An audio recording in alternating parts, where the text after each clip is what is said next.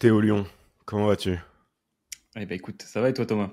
Euh, Ça va très bien, ça va très bien. Je suis en pleine forme, je reviens de trois semaines de vacances, je suis au taquet, euh, motivé comme jamais pour attaquer la rentrée euh, d'une fin d'année qui, on l'espère, sera très chargée parce que on aime bien avoir du boulot, c'est plutôt bon signe quand on a du taf. Et puis, et puis surtout content de discuter avec toi aujourd'hui puisque j'ai eu l'occasion de le dire à plein de gens. Je te l'ai dit la dernière fois qu'on s'est vu. J'ai beaucoup d'admiration pour ce que vous faites avec Kudak. Je trouve que c'est une très belle aventure entrepreneuriale. Je, j'apprécie énormément ta transparence, la façon que tu as de communiquer sur, sur ce que vous faites, comment vous le faites, sur euh, votre philosophie, sur tout ce que vous avez mis en place, les erreurs que vous avez pu faire aussi, qui est euh, quelque chose que trop peu de gens font.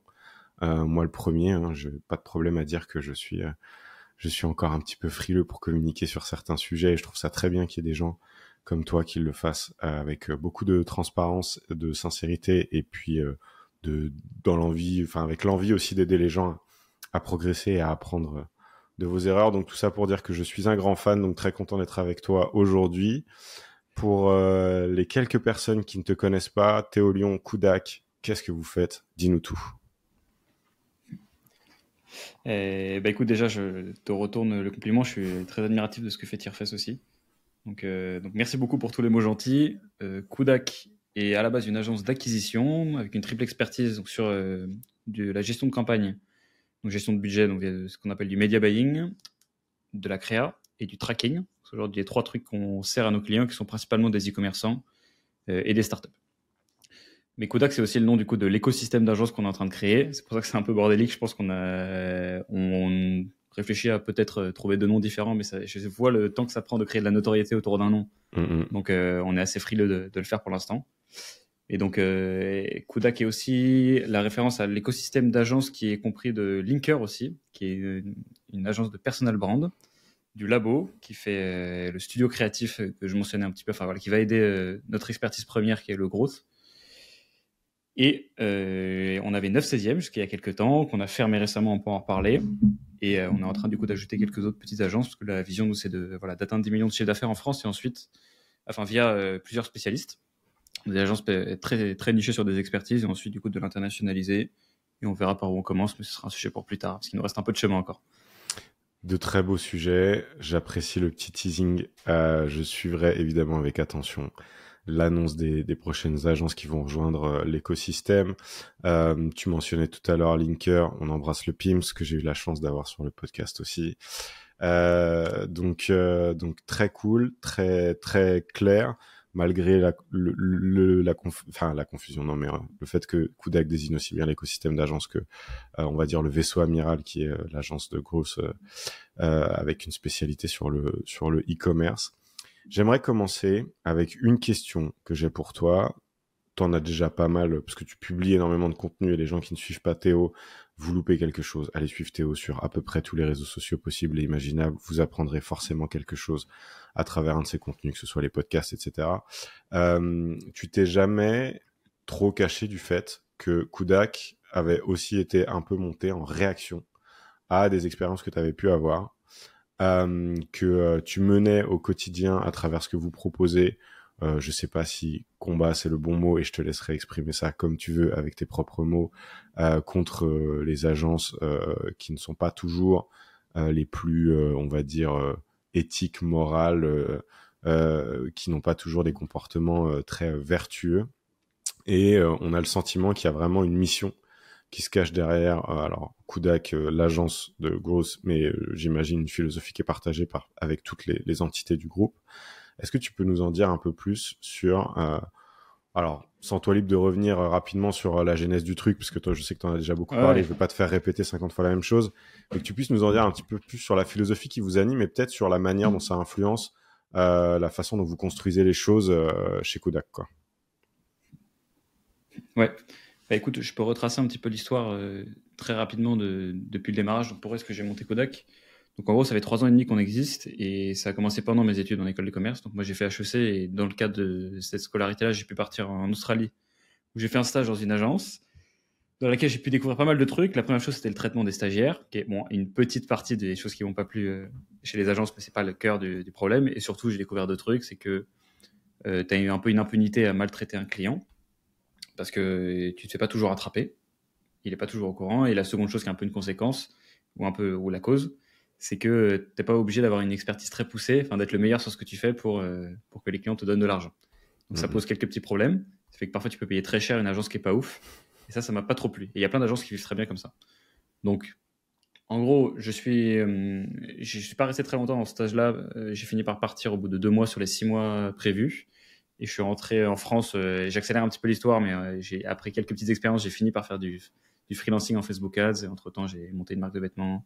J'ai été joueur de poker semi-pro. Et donc, pas des carrières qui ont trop trop bien fonctionné à terme. Euh, pour le coup, freelance en Facebook Ads, ça a très bien fonctionné. Et en gros, comment j'ai résolu ces deux trucs-là que je mentionnais avant, dans les grandes lignes, sur la partie expertise. Ben, en gros, je suis très simplement allé sourcer l'expertise là où, elle était la meilleure. Donc là où les meilleurs du gros, en fait, nous, c'était toujours aux US. C'est un peu comme ça que je me suis fait une place au démarrage, c'est que j'allais leverager un une petite asymétrie d'information qui est que la connaissance euh, américaine met en, en moyenne entre 2 et 3 ans à arriver en France. Donc moi, je faisais en sorte qu'elle mette un peu moins de temps. Euh, et euh, à tous les 2-3 ans, je réactualise mon savoir. Enfin, grosso modo, mais en fait, je le fais toutes les semaines. Et euh, donc, ça a permis d'arriver avec des trucs assez nouveaux, des, enfin, des expertises, enfin, des sujets que les gens traitaient pas trop avant, principalement sur l'acquisition, comme par exemple le fait que ce soit les créas qui soient au centre du ROI. Mhm. C'est un truc aujourd'hui, enfin, tout le monde est d'accord, mais il y a trois ans et demi, euh, ça semble con quand on en parle, mais les, les gens avaient beaucoup de mal à, à libérer du budget pour faire des, des ads, donc des Mhm. créas, Mhm. et en faire beaucoup. Euh, Il y a plein de choses qu'on avait arrivé un peu en avance, comme les UGC. Aujourd'hui, on a le tracking sur lequel on a, on a fait un gros bet. Il y a le conversion rate optimization, le CRO. Les- Enfin bref, donc tout simplement cette discipline d'aller chercher l'expertise où elle est et de la- de l'importer, de la packager, et de la délivrer de façon opérationnelle à nos clients. C'est la première chose. Et la seconde chose, c'est plus sur l'attitude des agences. Donc là, on a choisi. C'est assez compliqué de, de faire créer un vrai alignement d'intérêt euh, entre le client et toi sur la partie pricing quand tu es une agence. C'est le premier truc que je voulais un peu révolutionner. Et malheureusement, tu te tires un peu une balle dans le pied quand tu essaies de faire des trucs à la performance ou des trucs un peu originaux. Parce que les Français sont pas très originaux, les clients. Ils aiment, euh, et quand ils veulent bosser avec une agence, ils s'attendent à ce que ce soit bon, soit un fixe, soit pour nous, c'est toujours un pourcentage du spend. Mhm. Finalement, on a été un peu obligé d'évoluer dans ces contraintes-là. Donc, à la place, ce qu'on a choisi de faire, c'est de se différencier un peu sur les profils qu'on allait chercher et sur la culture qu'on allait leur donner. Donc, on a choisi d'avoir une culture de boîte assez. euh, enfin, on allait privilégier des valeurs qu'on défend pour nous-mêmes. Donc, euh, le fait. On a plein de valeurs comme on a Give First, Fuck the Average, Unit et Cut de Crap, qui sont nos quatre valeurs euh, Kodak et qu'on que je m'attelle à faire respecter.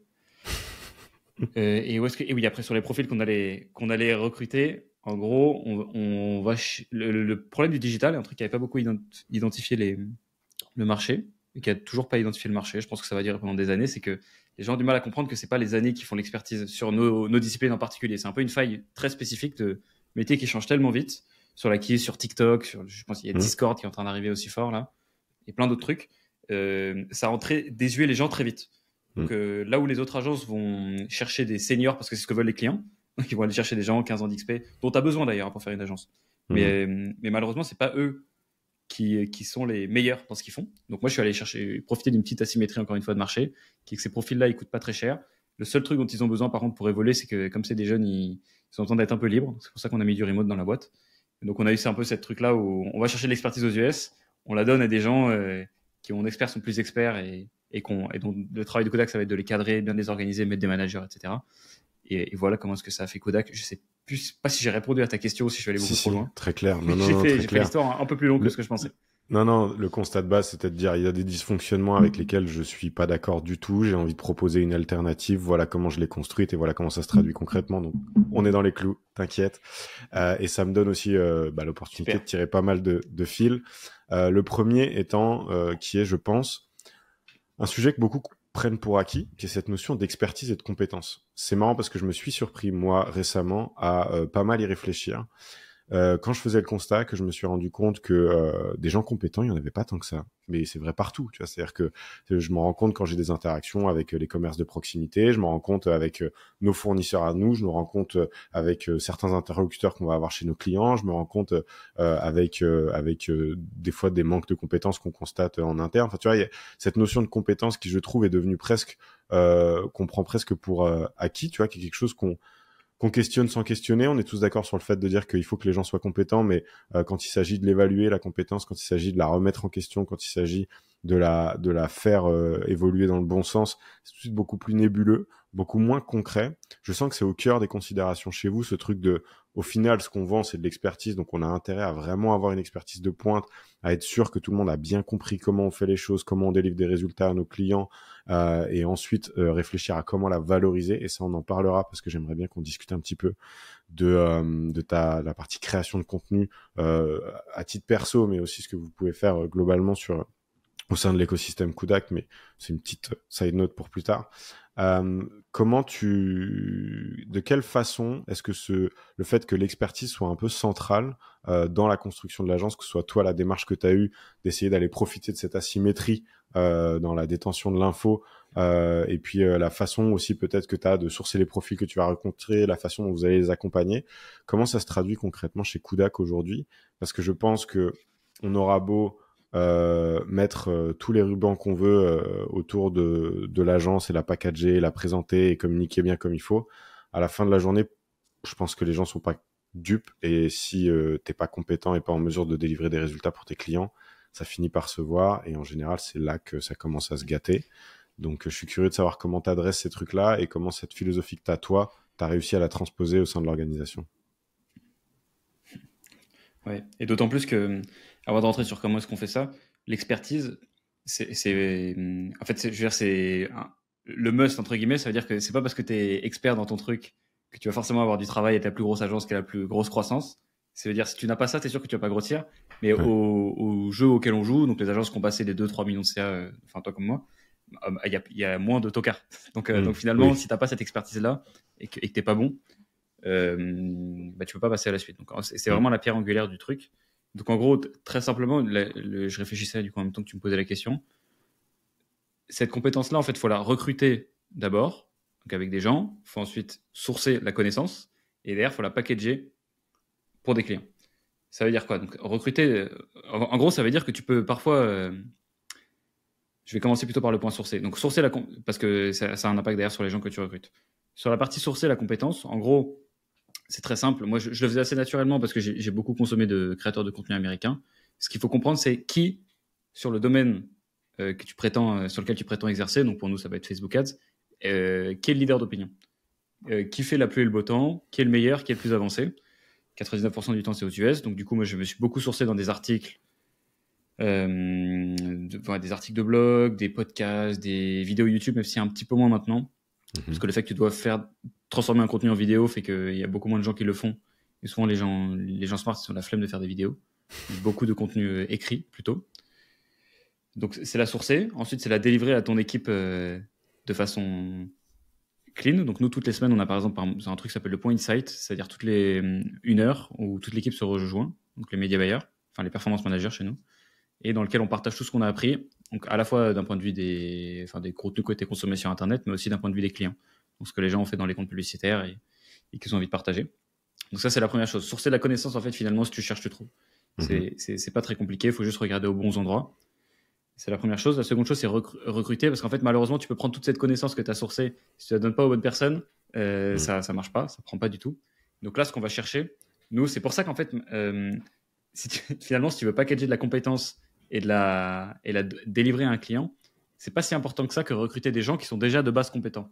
Parce que si tu es confiant dans le fait que tu saches sourcer les bonnes informations, tu as des bons process, que tu as des bonnes informations, que tu peux les apprendre à quelqu'un, ce qui est important derrière, c'est tout ce qui va amener en plus. Donc le fait qu'il soit capable, par exemple, d'avoir une discussion assez avancée avec un client, euh, montrer qu'il est capable de réfléchir, qu'il va être vraiment skill in the game, qu'il a montré qu'il était capable de, de, s'engager dans un projet sans que personne euh, le fouette. Ça, c'est vraiment un truc qu'on regarde. Si jamais tu as eu des projets personnels que tu as réussi à, à mener jusqu'au bout, ça montre que tu as quand même une petite déterre et tu mm. sais ce que c'est? Donc forcément, mm-hmm. quand le client il va venir, il va te parler de ces projets-là, tu vas plus être en mesure de comprendre. Et c'est des mini différences, euh, donc des 2-3% sur la façon, une phrase que tu vas dire ou que tu vas pas dire, une bonne question que tu vas poser, mais qui en fait vont faire qu'un service est euh, voilà 10 euh, sur 10 au lieu de 9,5 sur 10. Mm-hmm. et donc voilà, donc c'est recruter des, des, profils qui sont un petit peu différents là-dessus. Et la troisième chose, c'est la packager pour le client. Et c'est ce qui fait que d'ailleurs, tu as plein d'expertises sur lesquelles il n'y a pas la place pour une agence. Je prends un exemple. y a les UGC, c'est un truc euh, qui, veut tout et rien dire. Déjà, les UGC, ça peut, ça enfin, un contenu généré par les utilisateurs, c'est à la fois du contenu écrit, ça peut être du contenu enregistré en vidéo par un client, parfois c'est même pas des clients, ça peut être aussi une vidéo qui a été tournée, qui a été scriptée, etc., qui on peut aussi qualifier d'UGC. Il y a mhm. une partie spécifique des UGC qui sont en gros, t'envoies ton produit euh, et, les gens te font des vidéos euh, selon leur bon vouloir, etc. Donc mhm. ça, il y a beaucoup de gens qui le font hein, via du seeding. Ce truc-là, je trouve pas que ce soit une expertise sur laquelle il y a la place pour une agence. Donc entre le client et l'UGC. Parce que le mhm. but, en fait, ils font ce truc-là pour que ça, ça leur revienne le moins cher possible à la vidéo. Et donc, il y a certainement la place pour une plateforme, pas pour une agence. C'est ça que je veux dire par packager. Ça veut dire que tu as plein d'expertises qui sont super, que les gens, dont les gens ont besoin, mais sur les, c'est pas des expertises qui sont traitables par des agences. Euh, ces trucs-là. Donc moi, mon travail, c'est de trouver celles sur lesquelles il y a une telle asymétrie d'informations que je peux créer de la marge entre les deux. Donc tout le travail que j'ai fait d'aller sourcer, de former une équipe, de proposer un accompagnement cohérent et opérationnel qui apporte des résultats à un client, là, hop, c'est ça qui va constituer ma marge à la fin. Et euh, plus euh, la symétrie elle est grande, plus ma marge elle est grande. Et donc c'est pour ça que j'ai tout intérêt à me former le plus possible. Voilà. Ok, très clair.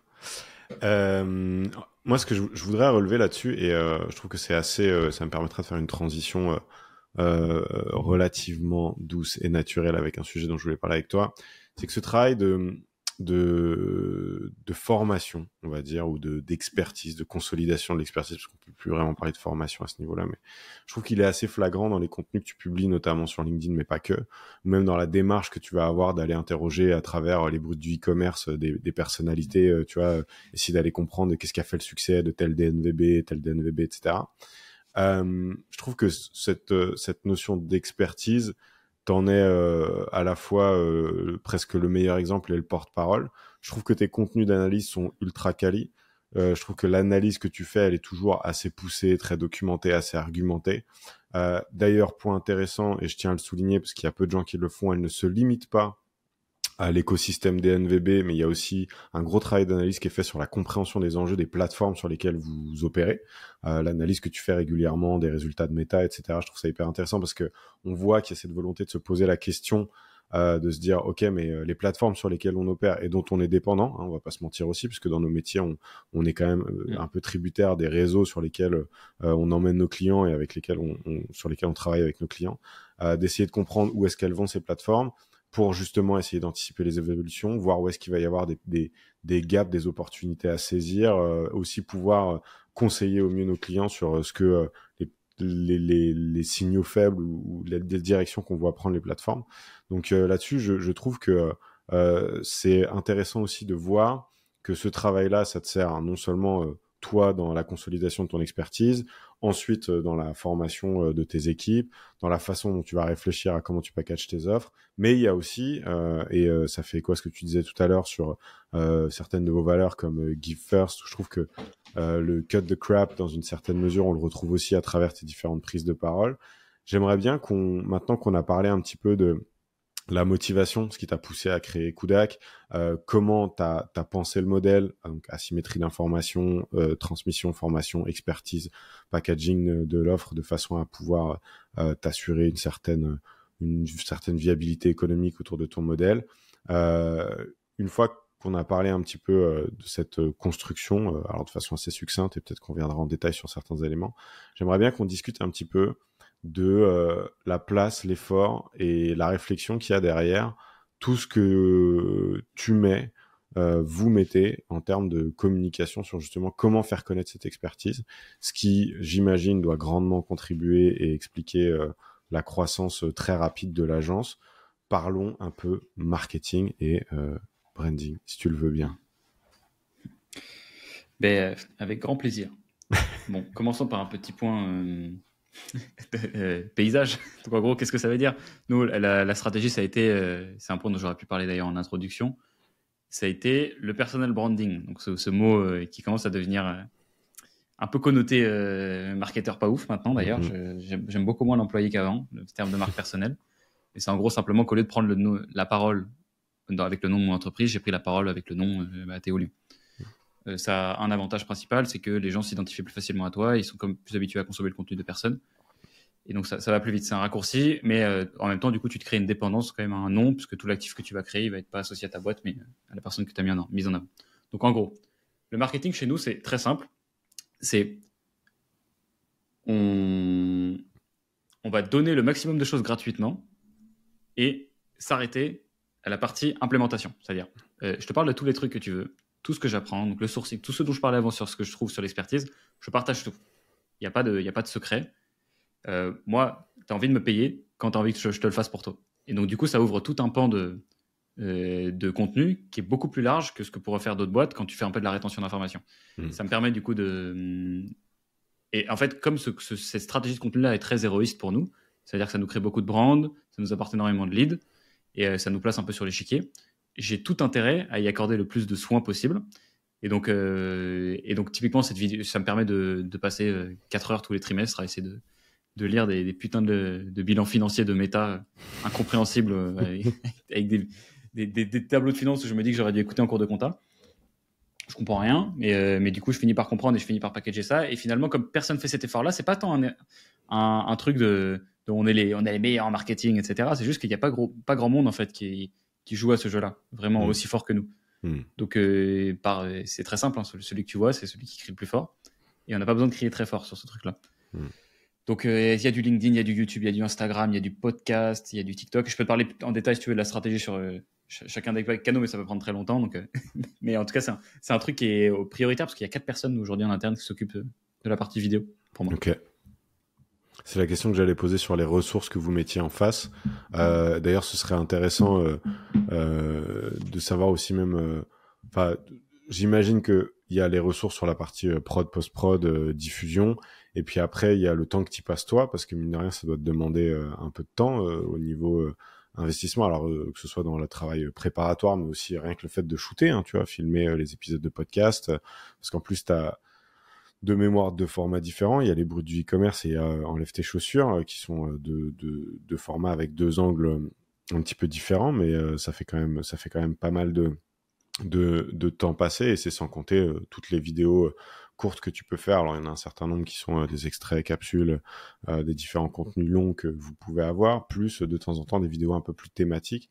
Et récemment, le Road to 10 Million, le podcast euh, que tu sors toutes les semaines. Donc, c'est vrai que on voit qu'il y a énormément de, de ressources et d'intensité qui sont mises dans le fait de communiquer pour faire connaître l'agence. Curieux aussi peut-être de comprendre un petit peu comment euh, alors sur les thématiques en soi, c'est relativement facile. Euh, peut-être comprendre aussi euh, les, comment vous avez, comment et pourquoi vous avez mis en place ces différents formats aussi, puisqu'on voit que essaies de taper un peu à tous les niveaux, des formats très longs avec des échanges très denses avec des interlocuteurs qui sont euh, que ce soit sur le secteur d'activité sur lequel vous opérez avec les bruits du e-commerce, des trucs un petit peu plus larges sur euh, enlève tes chaussures, j'ai l'impression parmi en, en termes de, de, sélection de, de guests et puis après bah, tout ce que tu peux mettre entre euh, ça et du contenu court de 30 secondes euh, que tu vas poster euh, sur TikTok ou Instagram. Curieux de comprendre un peu comment ça se, ça se, ça se découpe tout ça. Ouais. Alors déjà, il y a un truc sur mes formats, c'est je pense que si je devais donner un conseil à quelqu'un, c'est n'en faites pas autant que moi parce que j'en ai, trop en fait. Tu vois, des podcasts, j'en ai trois. En fait, j'en ai deux vidéos et un audio. J'en ai trop parce que moi, c'est la frontière en fait entre le pro et le hobby. C'est-à-dire que mon hobby, je trouve que c'est aussi de créer du contenu. Alors, tout est milieu de le podcast, je, je, le fais euh, le soir à, à 21h quand, ouais, quand j'ai envie de me détendre. Quoi. Hmm. Donc, euh, si je devais faire une recommandation à quelqu'un, je dirais d'être un petit peu plus focus sur les trucs qui fonctionnent. Bon, globalement, comment est-ce que je fais? Je crée ma stratégie de contenu. Euh, pour que quelqu'un ait envie de bosser avec moi, il faut qu'il y ait trois choses qui soient réunies à la fois. Il faut qu'il me trouve euh, expert, il faut qu'il me trouve crédible et il faut qu'il me trouve fréquentable. Euh, il faut qu'il me trouve expert. Ça veut dire qu'il ne va pas confier son budget ou sa stratégie à quelqu'un qui l'impressionne pas. Et donc pour ça, j'ai un certain nombre de formats, comme des masterclass Facebook Ads où je fais intervenir des gens de l'équipe, je fais des petits points un petit peu sur les, euh, bah, par exemple les bilans de méta, ça rentre là-dedans. Je suis expert de, j'essaie de montrer du moins que je comprends ce qui se passe d'un point de vue plateforme. C'est des vidéos YouTube. Sur LinkedIn, c'est des posts euh, tout simplement où j'enseigne, enfin je transmets des trucs euh, qu'on découvre dans nos campagnes en, en manipulant le budget des clients. Et donc ça, c'est censé me mettre comme, euh, ok, ce, mec-là, c'est pas un tocard. Mmh. c'est pas assez, malheureusement. Il y a plein de gens qui sont pas des tocards. La seconde chose, c'est que je dois être crédible. Quand un client, il donne son budget à une agence, il a une énorme aversion au risque. Ça veut dire qu'il a beaucoup plus peur que ça se passe mal qu'il a envie que ça se passe bien. Donc pour ça, toi, tu es obligé de le rassurer et de lui expliquer que tout va bien se passer. Donc c'est pour ça que tu peux faire des contenus qui sont pas du tout experts, comme par exemple quand tu annonces la signature d'un nouveau client, euh, et qui montrent que tu es fiable. Donc mm. c'est pour ça aussi que les bruts e-commerce me servent beaucoup. Ça montre que je discute avec des gens qui sont solides, qui sont fiables et avec beaucoup de personnes et que je peux tenir une conversation avec eux. Donc ça sert en fait deux, deux trucs. Ça montre à la fois que je suis pas un idiot dans le, quand je discute avec eux et que, et que j'ai accès à ce genre de personnes-là. C'est un peu le message sous-jacent. Hmm. Donc ça, ça sert à la partie crédibilité. Et ensuite, il y a la partie fréquentable. C'est là où en fait on n'a pas de concurrent sur cette partie-là. Et fréquentable, c'est ça, la, la, création de contenu en fait t'aide sur ce point-là. C'est que je montre ma personnalité et je montre comment ça va être de travailler avec moi. Donc c'est là où j'essaie de faire transparaître les valeurs sans forcément bassiner les gens en disant ah nos quatre valeurs c'est ça c'est ça bosse avec nous.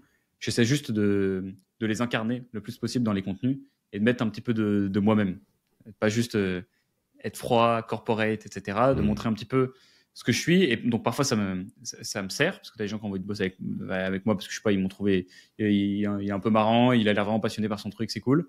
Mais parfois ça me dessert, c'est-à-dire que c'est un peu bon bah c'est le foufou d'internet euh, parce que je, je, vais confier mon budget à un youtubeur et mmh. donc, je me mets dans une zone où j'ai vraiment intérêt à être bon pour que la personne me, me file son budget. Donc, c'est un petit peu à double tranchant et c'est pas toujours. Euh, tu vois, par exemple, le.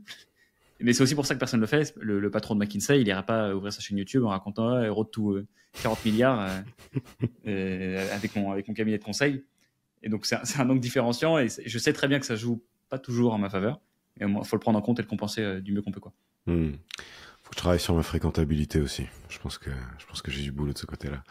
euh, blague à part, euh, je tiens quand même à souligner euh, et ça me permet d'introduire une question que je voulais te poser, mais euh, les performances quand même de ce dont des, formats dont on se parle. Hein, la saison 2 du podcast euh, Les Bruts du e-commerce, c'est 53 000 écoutes en audio, 117 000 vues sur YouTube pour 31 invités, 31 invités.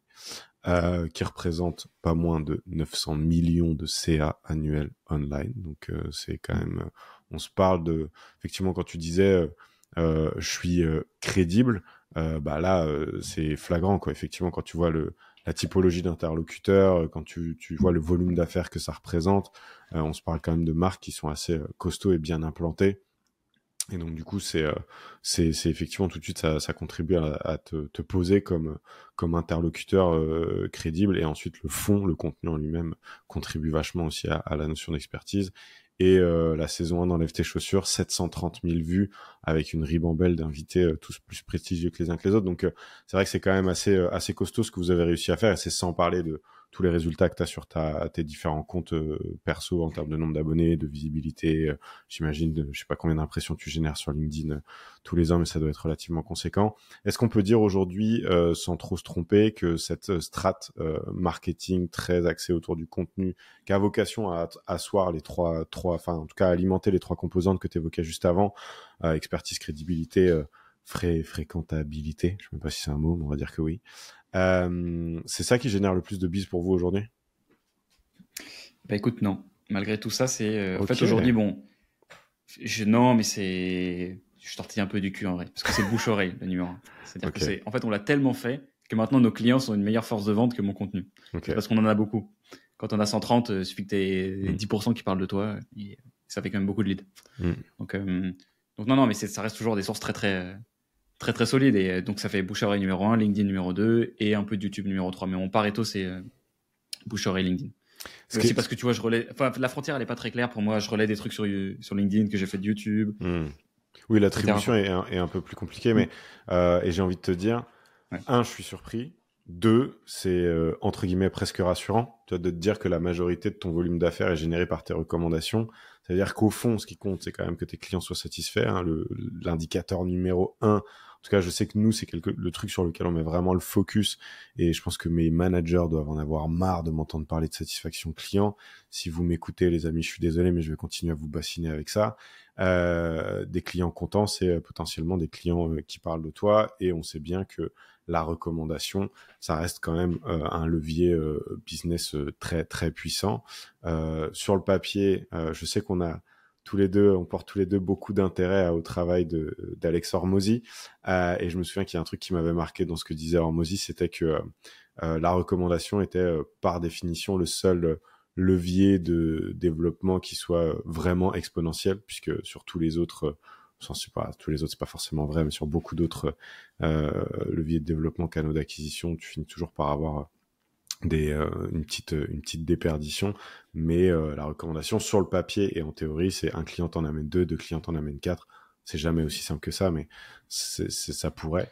Euh, ah oui. Vas-y. Si je peux juste rebondir là-dessus, parce que comment est-ce qu'on pense les canaux d'acquisition? Moi, j'aime beaucoup ce que, ce que Naval a écrit sur les, les quatre leviers de, enfin, mm. les quatre leverage. Mm. Je sais pas si tu as déjà entendu parler de ce truc-là. Il explique que tu n'as que quatre trucs qui scale. Vraiment, tu as le capital, donc l'argent, qui te permet de. Enfin, en fait, le scale, c'est un multiplicateur que tu peux appliquer à quelque chose qui rend une action, euh, euh, qui multiplie le résultat d'une action. Mm. Donc, le capital, le code. Quand tu vas construire un produit, tu fais une fois, tu vends, je sais pas combien de fois le média et les gens. Et donc le média, c'est la création de contenu, donc c'est quand même un canal qui scale, mais celui qui scale le plus, c'est euh, quand c'est tous tes coûts marketing, en fait, c'est ton client qui le fait pour toi. Parce que finalement, c'est ça qui se passe quand tu as du bouche à oreille. C'est-à-dire que tu n'as pas eu besoin de faire une pub, d'aller le prospecter, etc. Si tu pas pris du temps, tu pas payé quelqu'un pour le faire. Donc tu esquives tout le coût marketing. Tu dois quand même faire la vente parce qu'on n'a pas encore. Euh, on n'est pas, non plus, pas non plus des MLM, tu vois, où mm. carrément ils font toute, toute la vente et le client il arrive tout chaud chez toi. Pas le même business. Mais, mais donc c'est pour ça que moi je trouve que c'est un levier qui est impressionnant et surtout le problème c'est que ça devient. En fait, c'est plus d'ailleurs un limiteur, enfin un limitateur, je sais pas comment ce qu'on dit, qu'autre chose. C'est-à-dire que rapidement, tu peux être le meilleur en marketing. Tu es capé si ta roue elle est, elle est niquée en fait. Si vraiment, s'il y a une fuite dans ta, dans ta machine, donc soit les clients tu les signes, ils restent pas chez toi, soit ils, parlent, ils restent chez toi mais ils parlent pas de toi Mm. Euh, bah, tu es, capé dans ta croissance et tu auras beau avoir le super levier de scale de création de contenu, et ça, heureusement, on l'a compris assez tôt, bah, que tu vas, tu vas plafonner. Excuse-moi de t'avoir coupé. Non, non, t'inquiète. Euh, ce qui me permet de rebondir sur ce que tu viens de dire. Est-ce que vous avez mis en place des choses concrètement pour justement travailler là-dessus, ce levier recommandation? Euh, Est-ce que vous avez, tu dis, on a très tôt compris qu'on pouvait pas juste se limiter à une super strat marketing, mais qu'à un moment il fallait quand même qu'on fasse en sorte que les gens parlent de nous, euh, si possible en bien, et encore mieux s'ils sont déjà clients. Euh, est-ce que, est-ce que vous avez mis des choses en place pour, euh, pour réussir à essayer de, de, développer ce, canal d'acquisition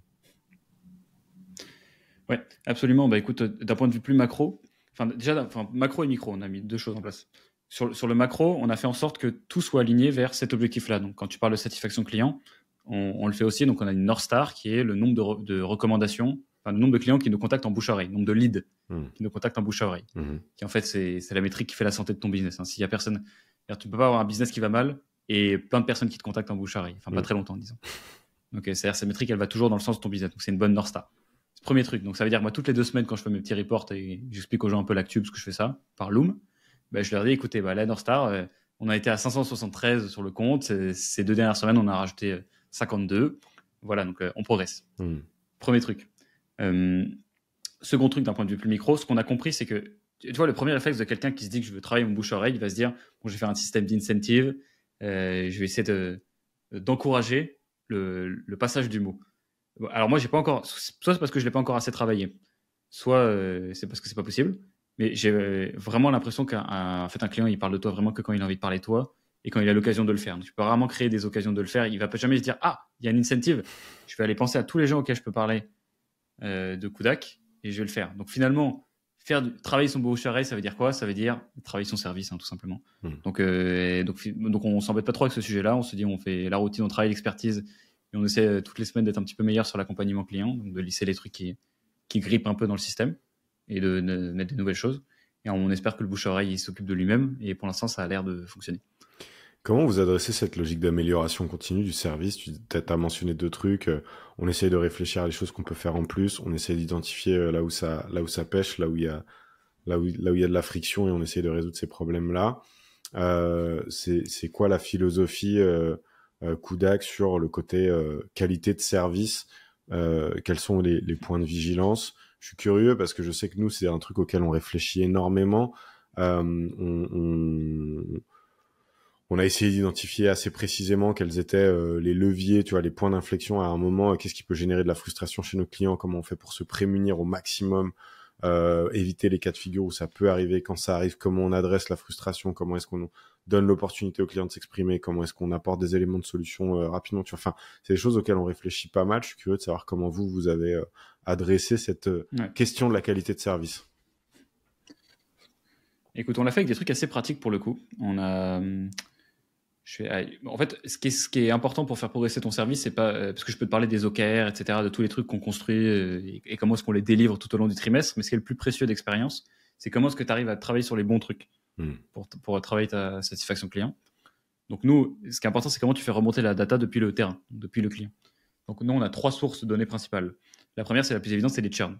Quand quelqu'un part de chez toi euh, ou est pas content d'un truc, c'est une data très importante qu'il faut que tu ailles mettre dans un endroit et te dire écoute, est-ce que ça peut potentiellement être le cas euh, Ça a été le cas dans le passé, dans le futur ou actuellement chez mes autres clients. Et comment est-ce que je le traite maintenant ou quand est-ce que je le traite?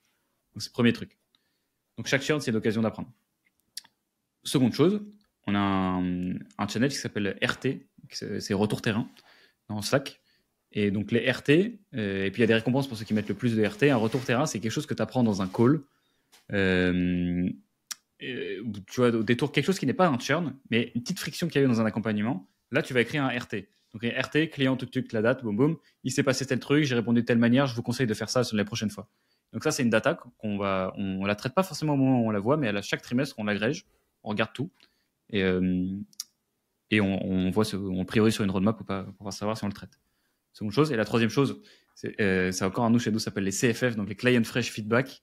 C'est un doc avec Airtable, un truc un peu synchronisé. On a une personne dans l'équipe qui appelle les clients toutes les semaines, random, euh, et qui leur demande s'ils sont contents.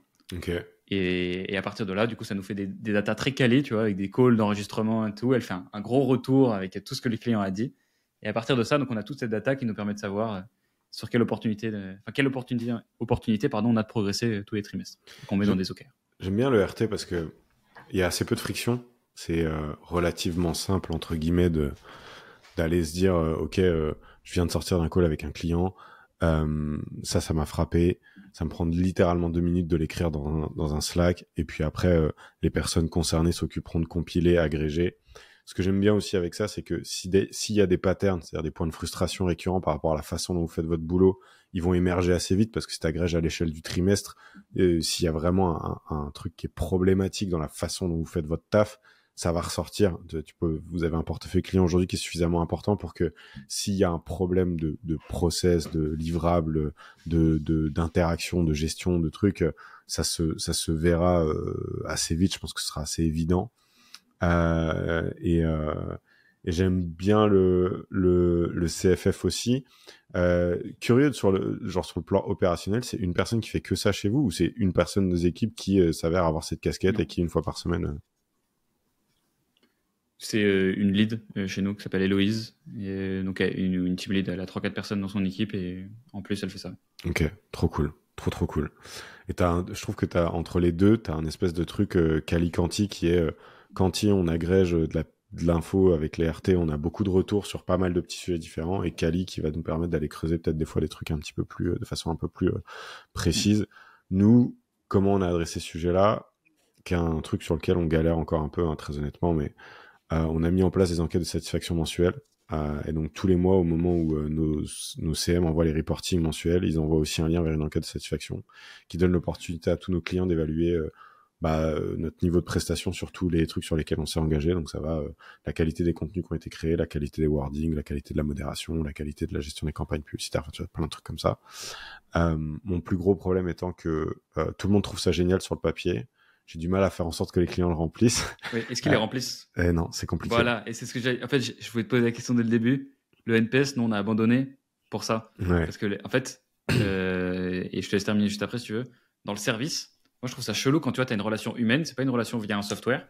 une relation humaine, et après, tu reçois un truc. Est-ce que mm. tu es content de la relation que tu as eue? En fait, tu sais si ton content et quelqu'un n'est pas content ou pas. Ouais, en fait, la, la, la, théorie derrière ça, c'était de se dire, euh, et en fait, c'est vrai que quand on questionne nos clients, le feedback qu'on a, c'est bah, si j'ai un truc à dire, je le dis. Enfin, j'échange suffisamment souvent avec mon interlocuteur chez vous pour que s'il y a un sujet, je le dis. Et si je vois qu'il y a une vraie problématique, euh, j'ai son manager, je sais euh, à qui, enfin, tu vois, je sais à qui remonter l'info pour que ça soit adressé.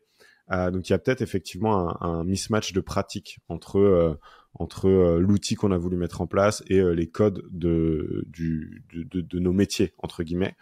Euh, et donc c'est ce qui fait qu'on se questionne. Tu vois, j'ai eu un, on a eu un point pas plus tard que ce matin où effectivement je vois que ça fait un moment qu'on a du mal à faire grimper le taux de remplissage du questionnaire. Pour autant, j'ai un enjeu à avoir des retours de la part des clients. Et c'est là où j'ai lâché un peu le truc. J'ai dit à mes managers, je leur ai dit, mais en fait sur les modalités, je m'en fous. Euh, proposez-moi des trucs, mais j'ai quand même un enjeu à ce qu'à un moment on ait des retours euh, sur euh, le niveau de satisfaction de nos clients et que je puisse le mesurer d'une manière ou d'une autre, mais j'ai besoin d'avoir euh, pour chacun de nos clients euh, savoir exactement comment on se situe par rapport à leur niveau de satisfaction, quoi. Et euh, pour éviter ce genre de truc de, t'arrives en fin d'année, le client te dit, ouais, c'était sympa. Du coup, euh, on a décidé de changer d'agence. Mais en fait, euh, attends, euh, tu nous as jamais dit qu'il y avait un problème. Et moi, je veux juste éviter ça. Tu vois, je veux juste me dire, on prend les devants, on fait tout ce qu'on peut pour essayer d'être le plus proactif possible, assurer la meilleure qualité de mm. service possible et donner l'opportunité à nos clients de s'exprimer. S'ils ont le s'ils ont le sentiment de pas pouvoir le faire autrement, même si je pense pas que ce soit le cas, mais au moins d'avoir des tu vois, des temps comme ça où on va aller solliciter nos clients pour récupérer un feedback. Mais non, mais c'est, c'est, c'est euh, hyper intéressant d'avoir ton, ton retour là-dessus parce que c'est vraiment un de mes gros enjeux, un de mes gros sujets. Et, euh, et c'est cool de voir que vous avez. Ce qui marche bien d'ailleurs, si, vas-y, vas-y. si je peux compléter un petit peu juste ce point, du coup, tant, tant que t'en parles, euh, je crois qu'on a un petit décalage du coup sur le, sur, le flux en direct là. Mais hum, c'est que ce qui marche bien, c'est le, fait, le fait de faire une différence dans les interlocuteurs. Euh, je trouve, pour récolter le feedback. Parce que quand tu as la personne en day-to-day, et tu vois, tu viens de faire un call, le mec il est pas trop content, il va pas dire, ouais, il va pas dire, non, c'est de la merde ce truc-là. Hmm. Parce que par contre, quand il a une autre personne qui l'appelle, écoute, là, je suis là pour prendre du feedback sur telle personne, qu'est-ce que t'en penses honnêtement? Et là, un petit truc, et souvent, il va pas dire c'est de la merde, il va dire, ouais, tout s'est bien passé. Il y a ce petit truc qui était pas bien, et là, tu déroules le film, hmm, hmm. et tu découvres, parce que les clients, ils ont pas envie d'être des bâtards, tu vois, c'est normal. Bien sûr. Et donc, euh, et, en fait, tout notre travail d'agence, c'est là où c'est trop dur c'est que c'est très compliqué de récolter du feedback quanti sur quelle part de mes clients est vraiment très content à 5 sur 5, quelle part 4 sur 5, etc. Ça, moi, nous, on a choisi un petit peu d'y renoncer parce qu'on n'arrive pas à, vraiment avoir un truc qui est fiable. Hmm. Donc c'est très très dur. Et surtout, parce que la plupart des. Ce qui est très très dur, c'est de faire en sorte de mettre un climat pour que le client il dise quand il n'est pas content. Et ça, c'est chaud. Vraiment. C'est la hmm. partie la plus dure. Hmm. Ouais, non, je suis d'accord avec toi. Et euh, ça va dans le. J'ai pas craqué le truc non plus. Je pense que la discussion qu'on a là va alimenter mes réflexions. Euh, de toute façon, j'ai rendu obligatoire l'écoute de tous les épisodes de la recette par tous les managers. Donc, ils vont écouter cet épisode et ils entendront parler de la question de la satisfaction. Je, je blague, hein, je rigole. Euh, mais, mais ça va dans le sens des constats qu'on a pu faire. Donc, s'il y a d'autres gens qui se prennent la tête sur ces sujets-là, bah euh, voilà, vous avez un retour de terrain de la part de Thomas et Théo sur ce qu'on a pu tester de notre côté et, et éviter de faire les erreurs qu'on a pu faire. Ça vous fera gagner un petit peu de temps. Euh, donc on a parlé de ce qui motive, ce qui a motivé la création du groupe. On a discuté de la façon dont euh, vous adressez la question de l'expertise, qui reste quand même au global ce qu'on vend, la pierre angulaire du développement de nos business. Sans ça, il y a rien. Alors c'est pas une condition suffisante, mais c'est une condition nécessaire. Euh, on a ensuite euh, discuté un petit peu de, de votre stratégie marketing, satisfaction client. J'aimerais bien que tu me parle un petit peu euh, de ce qui t'a motivé à te lancer dans la construction d'un groupe d'agences, qui est un move qui est quand même euh, audacieux, qui présente un certain nombre de risques, hein, on va pas se mentir. Euh, intégrer une, une, agence à une structure existante, c'est pas toujours évident. Euh, faut s'assurer qu'il y ait un fit. Euh, il y a aussi la notion bah, bête purement et simplement considération stratégique, est-ce que ça a du sens ou pas. Euh, donc je serais curieux de, de, discuter un peu de ce move que tu as fait et que tu as fait aussi tôt, euh, parce que souvent euh, cette, cette, cette ces stratégies de croissance externe, elles, on les voit plus classiquement dans des boîtes qui ont des croissances qui plafonnent, qui sont relativement stables. Ils ont ils ont du mal à, à, à, continuer à croître de façon organique, donc ils, se tournent vers la croissance externe pour continuer à, à grandir. Euh, et toi, tu l'as fait tôt et tu l'as fait alors que ta boîte était euh, encore en croissance euh, rapide. Je serais curieux de, de, de, savoir un peu ce qui t'a poussé à, à, lancer ce chantier-là. Et en plus de ça, je vois que c'est quelque chose que tu continues à faire parce que tu, tu disais, tu évoquais au début de l'épisode le fait que vous allez avoir de nouvelles agences qui vont rejoindre l'écosystème. Est-ce que tu peux nous en dire un peu plus? Ouais. Alors de base, moi j'ai été biberonné à la startup. Hein vraiment. Donc à, l'ambition, à la levée de fonds, etc., à faire des trucs énormes. Donc j'ai toujours, dans un coin de ma tête, essayé de d'appliquer cette grille-là de lecture à mon activité. Et quoi qu'on en dise, tu vois, l'agence, on peut faire des très très belles agences. C'est rarement un truc où les gens ambitieux, très très ambitieux, en absolu, hein, vraiment. Donc c'est-à-dire si tu compares la valeur des boîtes qu'ils construisent, mmh. c'est pas un truc où les gens ambitieux ils vont.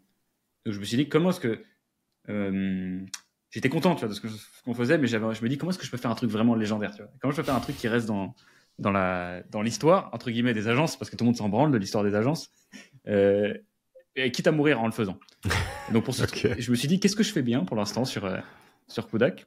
Bon, écoute, j'ai ce truc-là, le fait d'aller l'asymétrie d'information euh, qui me permet de construire des agences spécialistes et les talents un peu différents que je vais chercher. Je me suis dit mais attends mais ça, ça doit certainement pas juste marcher que sur Facebook Ads et en effet, on l'a testé avec Linker, qui a été la première agence qu'on a, qu'on a lancée avec Mathieu. Ça marche sur d'autres trucs. Parce que quand tu, finalement, le faire du service, c'est faire du service. Hein. Mm. C'est-à-dire que c'est exactement, c'est pour ça que on pourrait très bien, tu pourrais recevoir dans ce podcast des gens qui ont des hôtels, oui. marche très bien, des restaurants, c'est du service aux gens, et on retrouverait des points communs de malades. Et donc c'est beaucoup aussi des, des, trucs dont je m'inspire pas mal pour le, pour, pour le faire. Euh, par exemple, un de mes associés, il est matrixé par euh, Carglass. euh, je sais pas si tu as déjà allé chez Carglass, mais Carglass, c'est quand même une bonne masterclass de service client. Le petit café qui te serve, il t'occupe, etc. Il te un petit message avant, un petit message après. Ça se voit qu'il y a un mec qui, qui a mis les pantoufles d'un client hmm. pour le faire.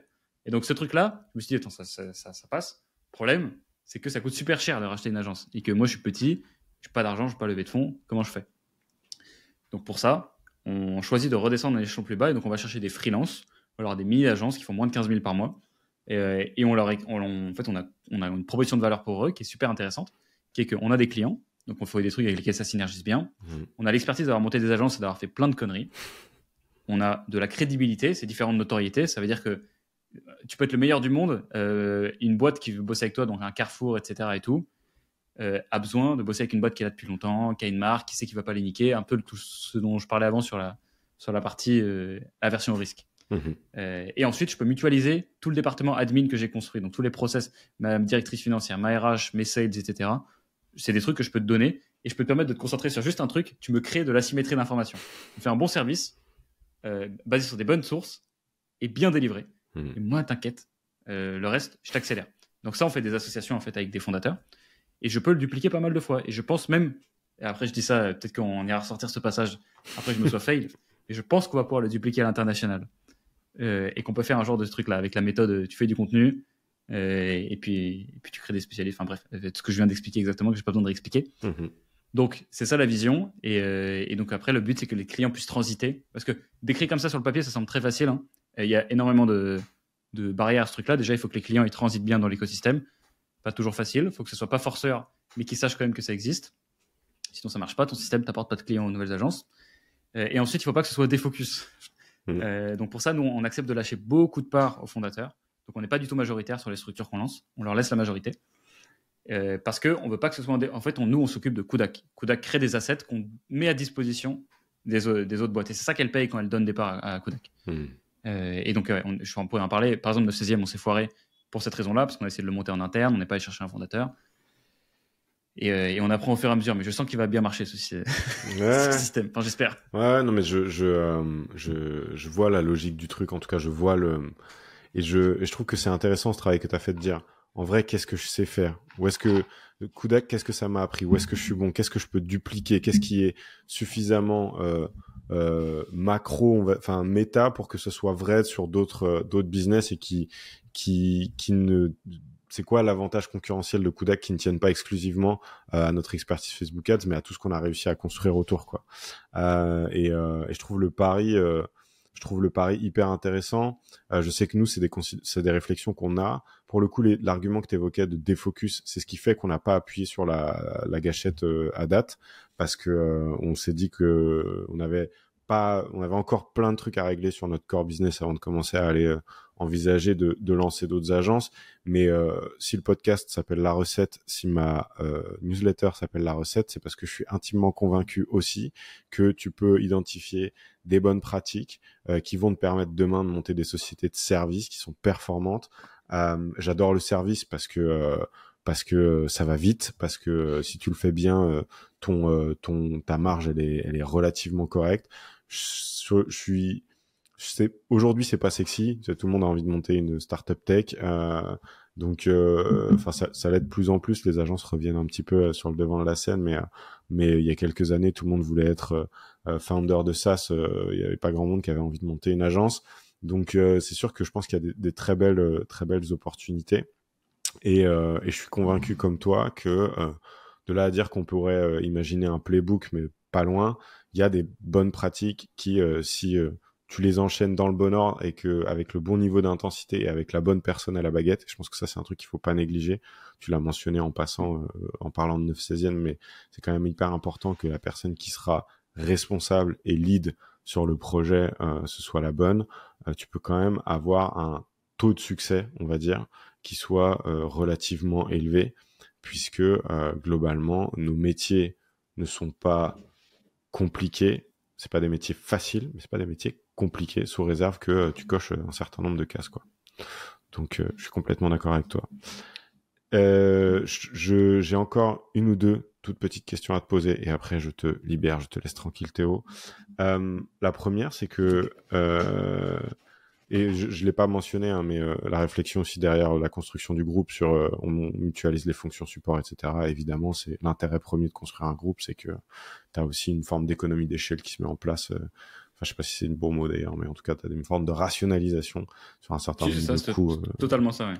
Voilà, qui, est, qui est hyper intéressante puisque mine de rien, pour des structures comme la nôtre, c'est des investissements qui sont relativement lourds. Aller recruter un bon RH, aller recruter un bon CFO, qui vont t'aider à vraiment euh, développer ta boîte, c'est quand même des, des, investissements. Et donc, euh, si en plus de ça, cette expertise-là, tu peux la mettre à profit sur d'autres entités qui vont venir, euh, qui vont venir contribuer à accélérer le développement du groupe, c'est cool. vous avez un taux de marge que je trouve assez élevé pour une structure avec une croissance aussi rapide. Enfin, taux de marge, c'est peut-être pas le. Tu as communiqué là sur le CA et les bidas du groupe récemment. J'ai vu passer un post LinkedIn. Et 20% euh, des bidas pour une structure avec une croissance aussi rapide que vous, je trouve que c'est très bien. Alors on sait que historiquement les boîtes de services, euh, il faut être sur des ratios autour de 20, 25, 30%, mais le 25-30%, souvent on est plus sur des boîtes qui sont relativement stables. Euh, c'est quoi ta recette magique pour avoir un EBITDA aussi élevé avec une boîte en croissance aussi rapide? Écoute, je sais pas, je pense qu'on va pas terminer l'année au total à 20%. Parce qu'en fait, tu n'as Q1, Q2 qui sont relativement stables, sur lesquels on fait quasiment 20. On fait 21 mm. et 20, je crois. Euh, Q3 sur lequel on va faire moins que ça. Q3 et juillet, août, euh, les gens s'en foutent, Et Q4 qui devrait, euh, qui devrait un peu remonter le truc. Donc je pense qu'on devrait terminer autour de entre 15 et 20, mm-hmm. ce qui sera déjà honnête. écoute, quelle est la solution? Bon, écoute, en fait, franchement, c'est la création de marge. Mm. Comment est-ce que tu crées de la marge? La, la, marge, tu la crées avec des trucs qui apportent de la valeur au client et que toi te coûte moins cher que ce que tu peux facturer et que les gens acceptent de payer et sont contents. Mhm. Donc c'est surtout ça. C'est résumé là-dedans. Là-dedans, il y a plusieurs choses. La première, c'est mon asymétrie d'information. Plus mon asymétrie, d'information est grande, plus euh, je peux me, me, faire rémunérer. Donc, si on fait des bons taux de marge, c'est parce que, on, a priori, on est bon et donc on peut facturer des, des tarifs qui nous permettent d'avoir des clients qui restent avec, en payant ce tarif-là. Première chose. Seconde chose, c'est que j'ai pas de locaux. Euh, donc ça, c'est un facteur non négligeable. Et ça veut dire que tout, en fait, disons que tu dépenses 100 000 euh, par an dans des locaux. Moi, euh, j'en prends 50 000, je les mets dans des événements, et les autres 50 000, ça peut être de la marge. Alors, ça peut être des, des trucs que je peux faire. Tu vois, d'autres événements, on dépense quand même beaucoup, beaucoup d'argent en événements. Mm-hmm. Donc, euh, donc j'en gagne pas tant là-dessus, mais ça fait une partie. Et puis derrière, il y a aussi un truc, c'est que c'est comme une, une, marque B2C, c'est que tu as, as, la marque. En gros, tout ce que tu payes. Tu vois, c'est pourquoi est-ce que les gens ils payent Publicis trois fois plus cher des trucs que nous, on peut faire mieux? Mm-hmm. Je me suis toujours posé cette question, je ne comprenais pas. Et c'est parce que il euh, y a quelqu'un qui m'a expliqué cette, phrase qui m'a dit Tu peux jamais te faire virer parce que tu as choisi Publicis quand tu es chez un client. Tu as tout dit. quand tu es côté euh, du coup annonceur. Tu as tout dit. Tu as, résumé une de mes plus grosses frustrations. Tu as vraiment résumé une de mes plus grosses frustrations aujourd'hui, qui est que euh, dans un certain nombre de cas de figure et avec certains interlocuteurs, la compétence passe après l'image, entre guillemets, et, et, le, et cette aversion au risque hein, que tu évoquais tout à l'heure, qui est tu te feras jamais virer parce que t'as recruté, t'as, as embauché Publicis quand bien il ferait de la merde. C'est terrible, terrible. Et ben c'est ça la marque, être quelqu'un de fiable. Et ces, entreprises, elles sont prêtes à le payer. Elles sont prêtes à payer. En fait, c'est comme quand tu, en finance, tu hedges ton risque. Tu dis, tu as une mhm. rente à, 10%, mais tu vas quand même prendre une option euh, au cas où le marché se retourne qui fait qu'au global, tu vas gagner que 5. Tu es prêt à gagner que 5, mais comme ça, au moins, tu dors serein. Ben, ça te coûte de l'argent, mais les, les, gens, ils sont contents de payer pour ce truc-là. Donc, nous, on essaie de créer de la marque qui fait que tu vois, j'ai d'ownership. Demain, je fais de la merde avec un client. Je, deviens un escroc. Je dois répondre à 70 000 abonnés LinkedIn, 50 000 abonnés YouTube. J'ai tout engagé, tu vois. J'ai tout commit. Je, mhm. je, flingue mon business. Donc ça, les gens, mhm. ils le savent, ils le perçoivent. Je peux pas faire le fanfaron longtemps sur ces trucs-là. Donc finalement, ça rentre une partie dans ma marge. Ok, d'accord, super, très clair. Euh, en fait, ce qui, ça me frustre parce que je vois qu'on arrive au bout du temps qu'on avait euh, ensemble, mais j'avais quelques, t'avais d'autres questions à te poser, mais je vais clôturer par celle que je pose à tous mes invités, quasiment tous mes invités, parce que je trouve que c'est important et je suis très curieux d'avoir ta réponse. Euh, à ton avis, c'est quoi la plus grosse erreur que commettent les gens qui lancent ou veulent développer une agence? Le truc, si tu l'évites, tu as fait 50% du job. ça fera peut-être écho à des choses qu'on a déjà dit, mais je suis curieux de savoir, d'après toi, quel est le, le, plus gros, le plus gros risque que les gens ne voient peut-être pas ou auquel ils ne font peut-être pas attention. Alors, euh, j'essaie de choisir entre deux, mais donc on va dire que c'est les deux. Je pense que c'est euh, négliger les sales et négliger le bouche-oreille. Et en fait, finalement, c'est quoi? C'est faire une agence, c'est toujours se poser la question de où est-ce que tu dois mettre tes efforts entre les deux. Et en fait, finalement, tu te rends compte que moi, je regarde les trois ans et demi que j'ai passé sur Kodak, là, j'ai toujours fait des allers-retours entre les deux. Et à chaque fois, je, travaille sur un, je me rends compte, ah, faut que j'ai travaillé l'autre. Et puis, j'ai obligé de travailler l'autre, etc. Et je fais des allers-retours, je recrute des gens et tout. Et les grosses erreurs que font les gens, c'est pas savoir où ils se situent, où est-ce qu'ils, sur lequel ils doivent travailler et travailler sur le mauvais. Hmm. Et donc au début de démarrage pour lancer ta boîte, tu dois faire énormément de sales. Moi, j'ai très bien passé, j'ai passé très vite cette étape. j'ai mis un peu de temps à travailler sur le produit parce que j'ai mis du temps à trouver quelqu'un de bien. Euh, il faut disons, avoir une personne dans l'équipe qui est aujourd'hui mon associé, donc mon directeur général, qui s'appelle Paul, qui travaille sur le produit et qui a pris du plaisir à travailler dessus. Donc maintenant, je suis en train de revenir sur les sales. Puis après, je reviendrai sur le produit et je relance des agences, donc c'est le produit, etc. Donc c'est une affaire de positionnement. Ok, très clair. Euh, et ben merci beaucoup Théo, c'était euh, très instructif. Euh, j'ai appris plein de choses, donc j'ai aucun doute sur le fait que les gens qui nous écoutent apprendront plein de choses. Allez suivre euh, Théo, allez suivre le développement du groupe, c'est hyper intéressant. Encore une fois, je tiens à le, à le redire, je salue ta transparence et, euh, et, les efforts que tu fais et le soin que tu mets à partager tes apprentissages avec euh, avec les gens qui te suivent, pour tous les, toutes les personnes qui veulent monter des boîtes de services. D'ailleurs, tu as raison, je, je, je, je, je m'inscris euh, un peu dans la ligne de ce que tu disais tout à l'heure, agence ou pas, mais il y a plein de belles choses à apprendre euh, de, de, de la construction du groupe euh, Kudak. Et puis, je vous souhaite évidemment plein de succès, même si j'ai assez peu de doutes. Ça a l'air très bien parti. Euh, ah si, j'avais une dernière question à te poser, euh, parce que ça m'intrigue. Euh, indépendant jusqu'à la mort tu vas rester. Euh, l'objectif, c'est euh, full indépendant et on va continuer à construire. Et, euh, Libre jusqu'à la mort. Libre jusqu'à la mort. C'est beau. Ça me permet être, ça, ça me paraît être une, une, bonne phrase de clôture. Merci Théo. Merci pour tout. la réponse de politicien, c'est. et bah, je te dis à bientôt. Merci beaucoup Thomas en tout cas. Hein. Merci pour tout.